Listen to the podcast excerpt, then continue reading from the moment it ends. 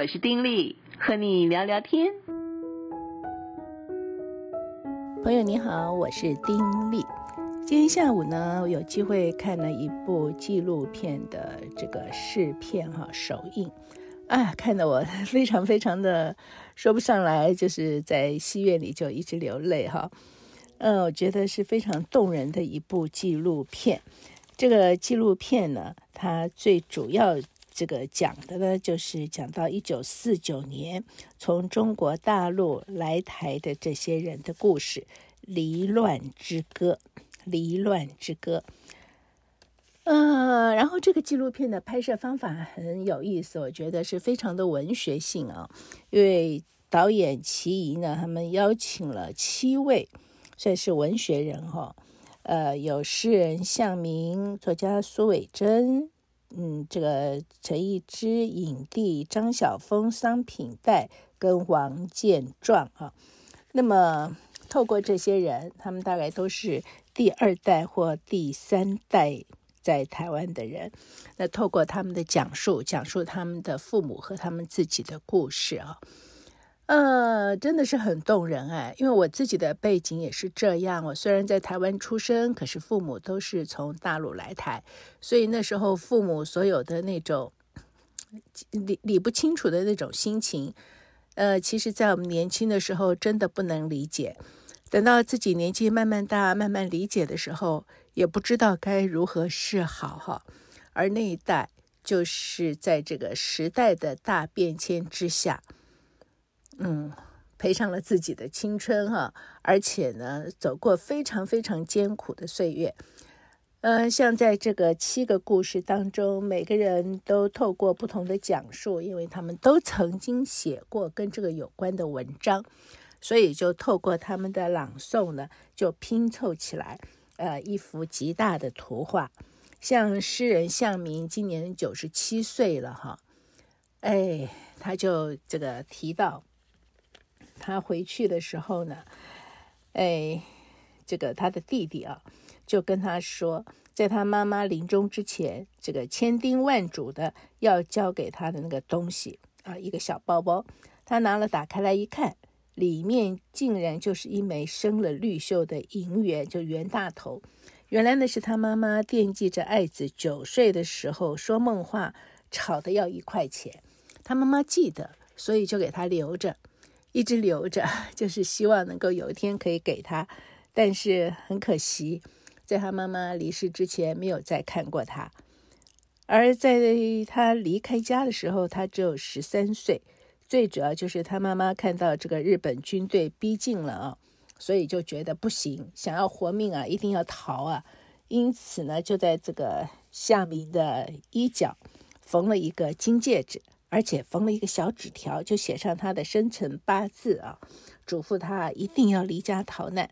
结果没有想到啊，这一逃就是半世纪没有再回去。而类似这样的故事，其实真的是很多很多啊。像苏伟珍，他从小是住在眷村里，他的爸爸呢，因为到台湾之后，呃，迫于生活所需了。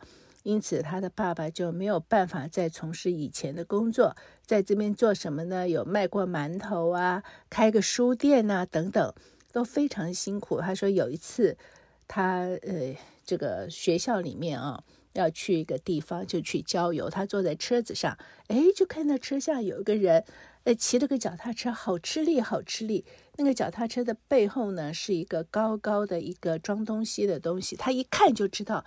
那个是他爸爸的卖馒头的车，但是他当时的反应是立刻缩到车子里面去，连跟他爸爸打个招呼都没有。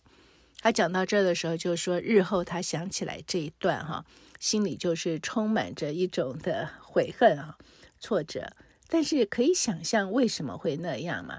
会觉得哇，跟同学在车上，而自己的爸爸在底下那样子，呃，他当然就不想打招呼啊。而他的爸爸。是从他们家骑车骑到台南县，他说是很远很远的距离，卖个馒头都不好卖，都要骑那么远去卖这些馒头。然后爸爸后来开个书店，因为爸爸开书店，所以他小的时候就很自然的读了很多的武侠小说、言情小说。我想他在非常年轻的时候，在文坛上就大放异彩，跟小时候爸爸开书店受到这样的滋养是有关系的。他说他第一次联合报文学啊，他得奖的时候，他们家全家都要来参加这个颁奖典礼，开心的不得了。他爸爸也非常非常的开心。因为对他们来讲，就是流离失所，然后到台湾之后什么都没有，但是现在有个孩子有这样子的成就，所以他当然就会觉得很的安慰，很这个呃怎么说呢？就是觉得自己的辛苦没有白费啊，可以看到自己辛苦的代价。哎，这个孩子得奖了，可以体会那种心情。那么。嗯，影帝呢，在台湾的出版界实在是影响力极大的一个人物。如果没有他，就没有尔雅出版社。那他是比较特别，因为他的爸爸本来是在教书，所以呢，他很早，民国不到三十八年，他爸爸就呃把他从大陆接过来。一来的时候，他一直哭啊，他就不想来这边。后来是因为看到一个收音机。听到收音机里面啊播放出评剧，他就觉得哎呦，这是什么？有小人在这个方盒子里啊，勾引起他的兴趣，他才止住了哭声哈。那么虽然在一开始的时候是这样，不过后来他的爸爸呃这个经营生意失败了等等，所以也非常非常的辛苦，在那个辛苦的岁月里面，在那个动荡漂泊的岁月里面，跟所有真的是几乎是所有。从大陆来台的人感受是一样的哦。那张晓峰女士呢？她的父亲是将军，在屏东。那么她提到一段，我觉得也是很动人哈、哦。她的父亲在年纪大之后呢，她陪她父亲回大陆探亲。那么当然也就是探了呃该看的亲戚。看完之后，那天晚上他爸爸说：“我们要回家喽。”那么。小凤女士就问他说：“家家在哪里呀？”他说：“家在屏东啊，我们要回家了。”所以漂泊半个多世纪，但是在他们的心里，这里就是他们的家。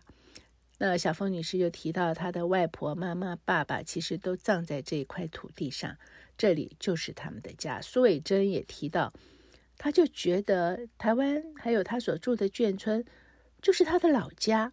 他说：“如果没有的话，那他的老家在哪儿呢？好像没有那个根的感觉啊。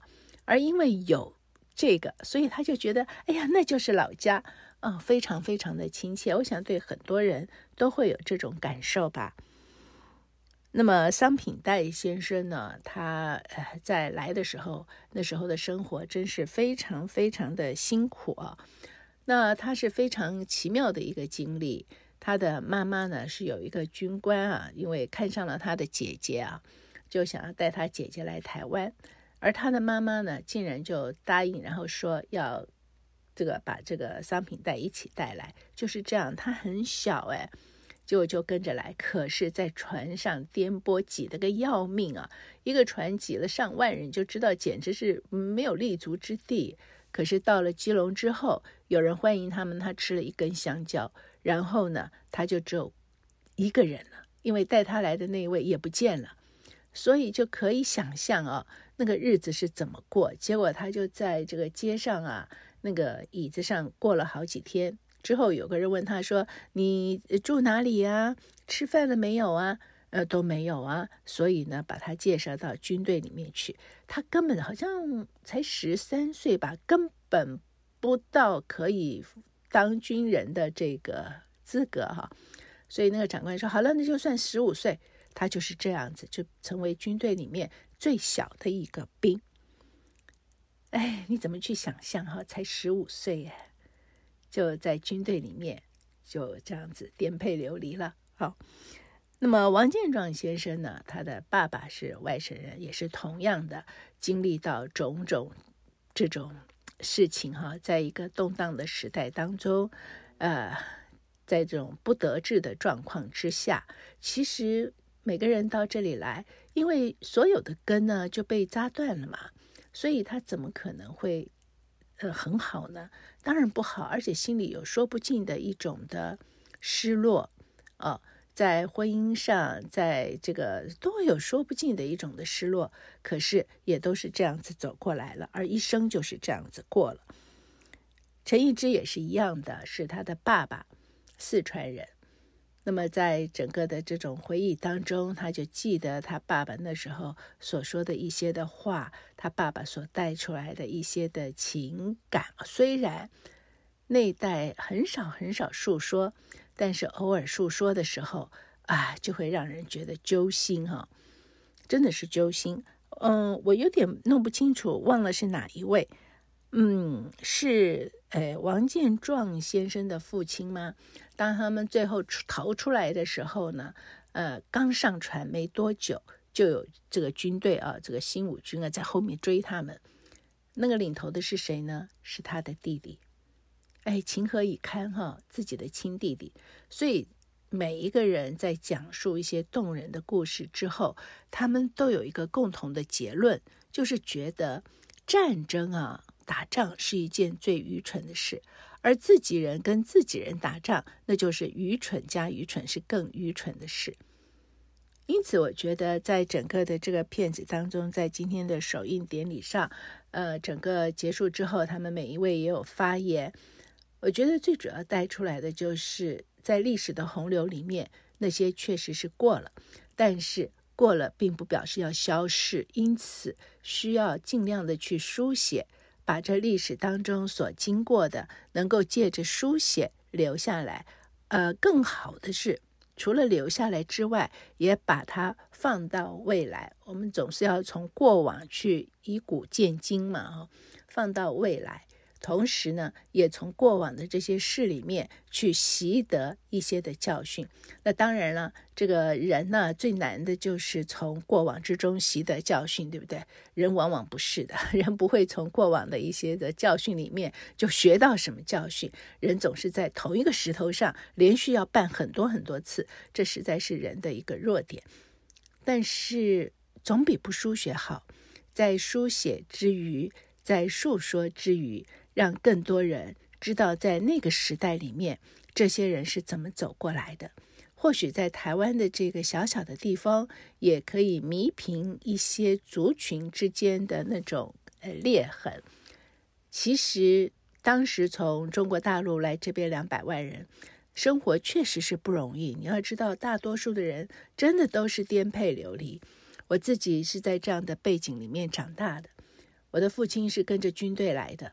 我的母亲是流亡学生，我记得我的母亲常常就说，他们出来的时候有一段坐火车，坐火车呢，火车里面根本没有位子了，因此他们要坐在火车顶上，坐在火车顶上，行李啊就绑在那个火车顶上，他就亲眼看到他的行李滚下去。他的行李有什么呢？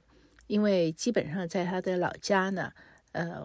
外公算是个读书人，所以呢，家里也有一些底子。他出来的时候，就给了他一些贴身的一些的金子什么的啊，就觉得出来了嘛，这一定要用的。可是都放在行李里面，就是一个包袱里面，他就眼看着包袱滚下车去，那就意味着他此后的行程以至来台湾就是一无所有。因此，在今天的这个会议当中，也有人就提到上一代的人，他们的韧性实在是高。对，很多人真的就是在这个状况之下，他们经历了生死离别，所有的亲人就嗯，可能就是在自己眼前不见了啊，走了，或者呃，就联络不上了，然后孤身一人，什么都没有的状况之下。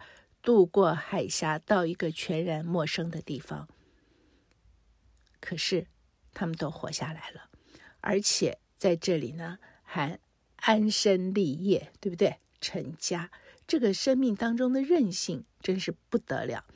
而他们中间很多真的就是，嗯，志不得伸啊。本来可能是呃学校里的教授，是个读书人。到这里之后，迫不得已就要做出工，或者是本来有什么样的一个身份地位，或者是做生意，或者如何如何，到这里没有办法，就是从基层开始，怎么样能够养活自己就怎么养活。而且在那个年代，很多人家一生孩子就生很多，五个、六个、七个、八个，是不是？要养这么多孩子，你想想看，那个负担多沉重。所以有位就说，他就记得在小的时候，他的妈妈每一次要交学费了，就是想办法搭会借钱，为的就是帮他们交学费。我想很多人都有这种共同的记忆。那么小峰女士也提到，她读大学的时候学费要九百多块一学期，她对她来讲真的是天文数字，她没有办法缴。刚好那年她得了奖，奖金有八百块，所以救了燃眉之急，哈，就可以顺顺利利的可以交上学费。在今天这个年代，可能这种的事情就很少，但是在那个年代确实就是如此。而且在那个年代的人，很多人在平常的时候。其实都不愿意忆及过往，我的父母也是，并不是常常讲。我想过往的一些的事情对他们来讲太沉重，也太沉痛，所以不太想去碰。可是等到他们年纪大的时候，哎，过往的很多事情就会在脑子里面飘。所以今天就有几位讲到他们的父母年纪大的时候，就会想到从前的某些事。想到说要逃啊，有人在追呀，啊，想到战争的场景啊等等，我就记得我的婆婆在晚年的时刻，那有些瞻望嘛，每一次去看她呢，她都会非常紧张的说：“你们赶快走，外面有坏人，嗯，再不走来不及了，你们赶快走，赶快走。”真的就是这样哎，而且在他们的心里。以小峰女士来说，她的爸爸心目中的家就是屏东的这个家。可是对很多人来说，心目的心目中的那个家是老家。我的婆婆在晚年的时候，有次去看她，她就要外佣啊，推着轮椅啊，在屋子里面一直绕圈子，她嘴巴里面就一直说：“我要回家，我要回家，我要回家。”你跟他说：“妈，你现在就在家里。”他不能够明白，他就是要回家。所以我就想，其实他心目里面的家，就是以前他是个小女孩的时候，在大陆上的那一个家，那个是才是他心目里的老家。可是回不去了，不是吗？因此，在他们年纪大的时候，上一代的人很多就会有一些这种让我们讲起来、听起来、看起来。觉得心伤的一些的故事，而这些的故事毕竟就走过了，他们付上了很大的代价，以至于让台湾在过去的岁月当中走过了贫穷，但是也迎来了富裕，让台湾这么小一个地方在国际上可以有一席之位。那么走到今天的时候，我们要怎么样去看待这段历史？怎么样要去看待这些人所带给台湾的种种呢？可能真的就是需要冷静一些，而且将心比心的去体会上一代从中国大陆漂离来台的这些人的那种心情，真的去理解，而在理解之中，也能够有一种由衷的感谢。如果不是他们，或许台湾的建设不是到现在这个样子吧。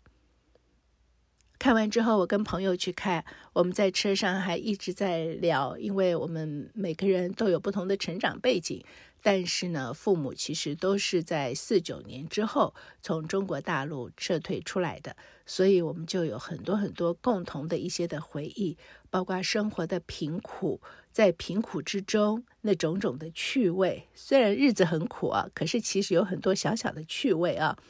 那么，以及在那个时刻对未来的所抱持的一些的想象、理想，还有对于父母在当时的时候不理解，后来慢慢理解之后，心里的愧疚与哀叹，是我们那时候真的不理解。所以有时候，嗯，父母嗯不太爱讲，或者是心情上有些，呃，这个不好的时候，我没有办法适度的、刚刚好的去安慰到他们，因为不懂。我的母亲到后来的时候，我知道她常常在报纸上就会一边看报一边写：“哥哥，我对不起你啊，爸爸，我对不起你。”为什么呢？因为当时候他要出来的时候，他的哥哥、爸爸都觉得说：“啊，你读了书，你出去，哎，将来有一天有办法来把我们怎么样怎么样。”但是毕竟不可得。事实上，他出来之后，在台湾前面的日子真是艰苦异常，因为他什么都没有了。所以就什么都没有做到。等到他年纪大的时候，哦，他就觉得充满悔恨。然后看报的时候，可能都会这样想。然后报纸上会写。可是那时候我竟明明看到，我竟然没有好好的去跟他聊一聊，让他心里面的一些的情绪有机会可以发出来。这也实在就是一种极大的亏欠。无论如何，这个纪录片，我觉得。非常值得看，《离乱之歌》。呃，这个纪录片拍得非常有文学气息，真的很好看，也很动人。礼拜四的晚上十点，在公视就会嗯播出，所以此刻正在收听这一段的你，在礼拜四的晚上啊，公视纪实节目里面就会播出这一段。《离乱之歌》，你若是可以，真的尽量的去看一下。你若是明天晚上不可以，你也从公视的频道当中，呃，透过网络再去找到这个《离乱之歌》去看。我认为，不管你的省级是哪里，这都是值得一看的好纪录片，真的。说到这儿，下次再聊。此刻跟你说再会，祝福你平安喜乐。拜拜。